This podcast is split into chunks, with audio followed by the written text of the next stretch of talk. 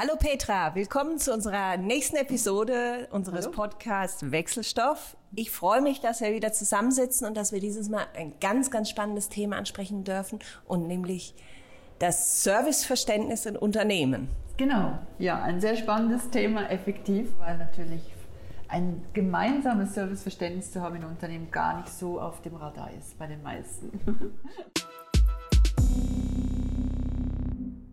Was machst du dann? Also was machen Unternehmen, die ihr Serviceverständnis stärken möchten?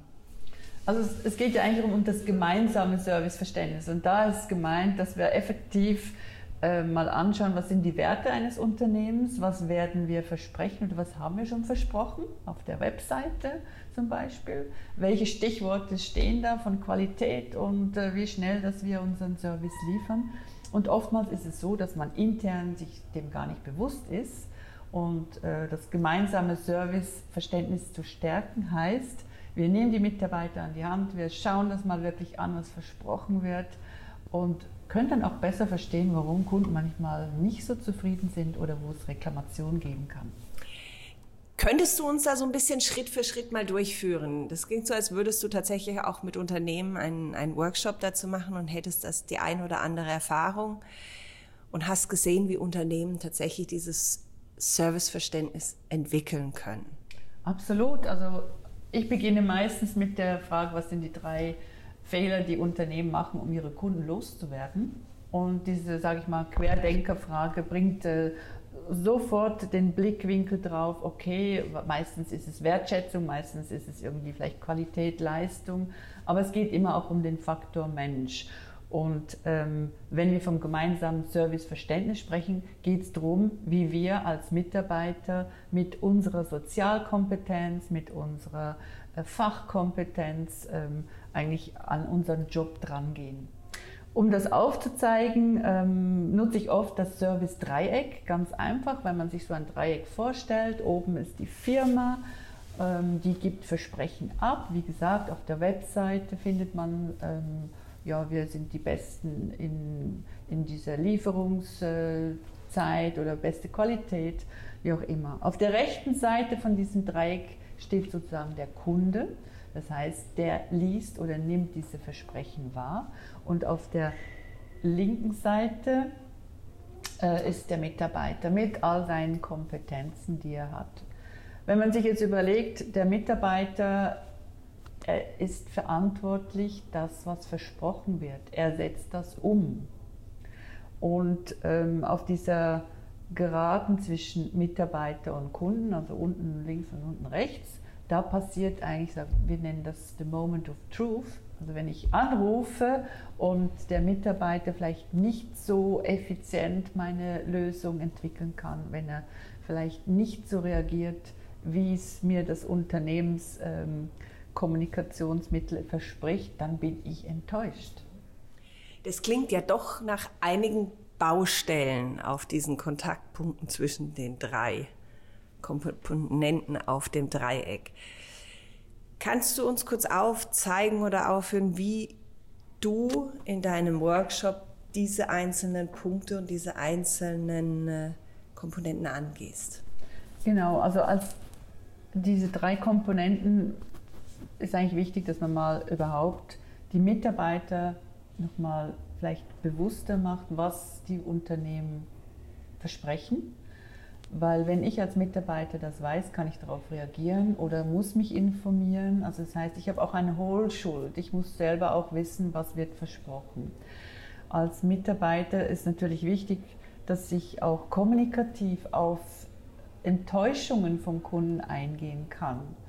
Und äh, um das besser zu trainieren und dieses gemeinsame Serviceverständnis überhaupt zu bekommen, ähm, steht ein Punkt immer drin. Es geht um Kommunikation. Also wenn ich als Mitarbeiter weiß, wie unsere Prozesse hinter den Kulissen ablaufen, ist es auch meine Aufgabe, den Kunden mit an die Hand zu nehmen und ihn vielleicht da durchzuführen. Das ist eine kommunikative Geschichte.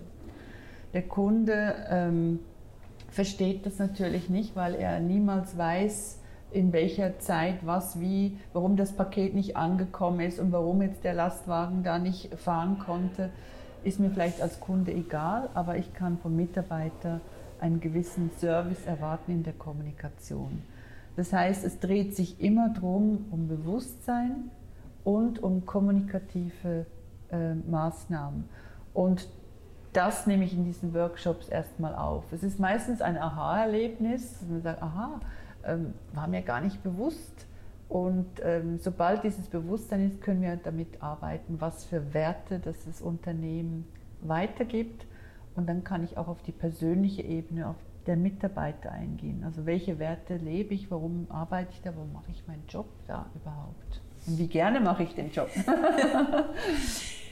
das hat für mich auch ein bisschen mit Transparenz zu tun. Also die Transparenz vom Unternehmen zum Mitarbeitenden und vom Mitarbeitenden zum Kunden.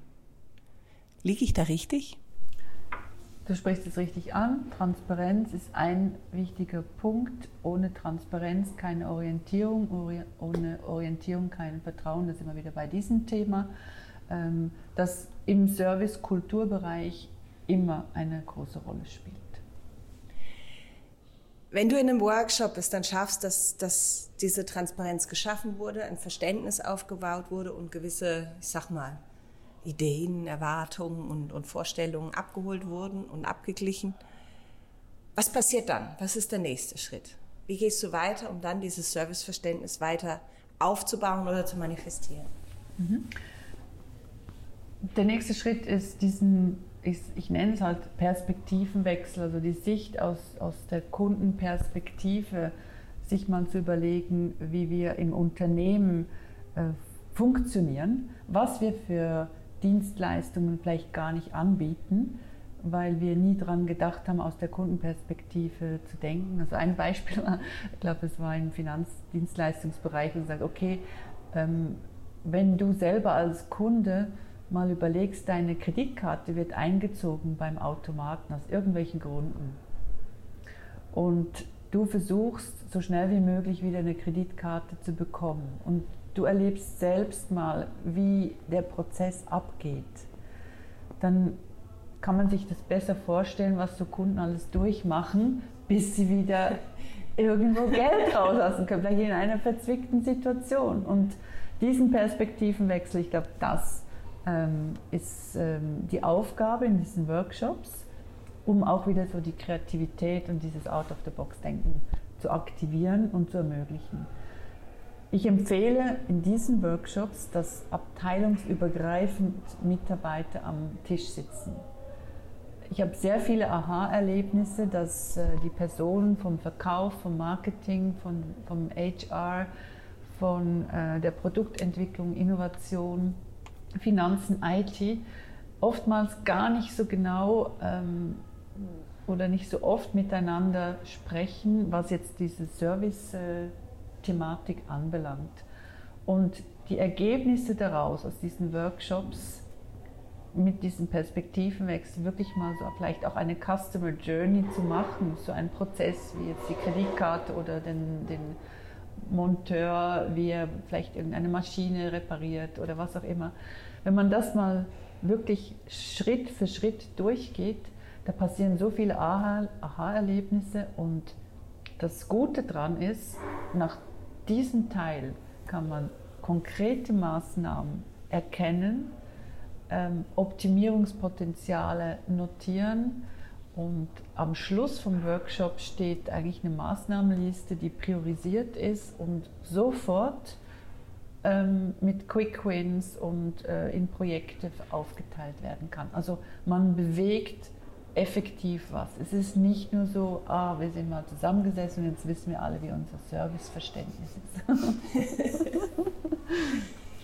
Wenn man nun so eine Maßnahmenliste am Ende deines Workshops aufsetzt, gibt es dann auf der anderen Seite auch tatsächlich Tools, wie man diese messen kann?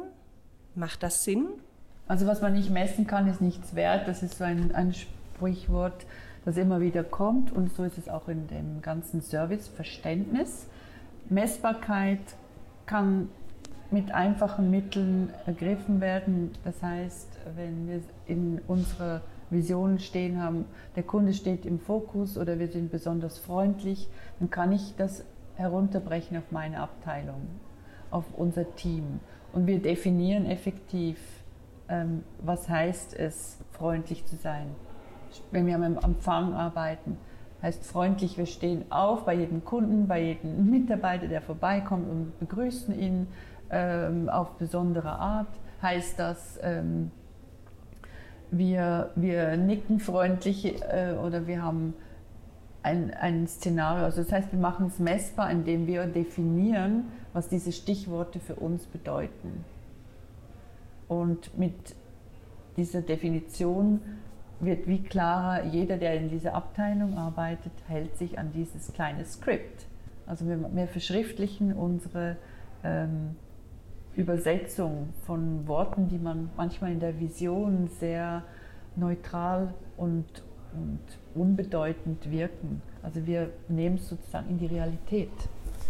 Messbar heißt auch greifbar zu machen für jeden Mitarbeitenden und dann auch im Endeffekt für den Kunden. Genau, das heißt, wenn wir ähm, Zwischenzeugnisse innerhalb von 14 Tagen rausgeben oder nach einem Monat, was heißt wir so schnell wie möglich? Also wir müssen konkret sein, wie wenn wir Ziele definieren. Und wenn wir sagen, okay, wir, wir einigen uns mal, dass wenn Zwischenzeugnisse angefragt werden zum Beispiel, dass wir die innerhalb von 14 Tagen machen. Und dann kann man sich an diesem Punkt messen. Wenn wir auf einmal finden, hey, wir sind viel effizienter, man kann das schon nach einer Woche machen, können wir uns stetig verbessern. Und das ist auch ein Serviceprozess, eine laufende Verbesserung. Eine laufende Verbesserung greifbar und erlebbar machen. Erlebbar machen, messbar machen, transparent machen, so wie du es so schön gesagt hast. Ein gemeinsames Serviceverständnis. Ähm, bewegt, macht Freude, man kann miteinander dran wachsen und ich glaube, das ist eigentlich der ganze ähm, Impuls, warum wir von Service reden. Wir reden immer von laufender Verbesserung und ja, es darf ja auch Spaß machen. Also. Ich danke dir, Petra, für diese Episode rund um das Serviceverständnis und ähm, ich hoffe, dass auch unsere Zuhörer daran vielleicht die ein oder andere Idee herausnehmen können, oder allenfalls sich für einen Workshop natürlich auch jederzeit gerne bei dir melden dürfen. Sehr gerne. Danke dir.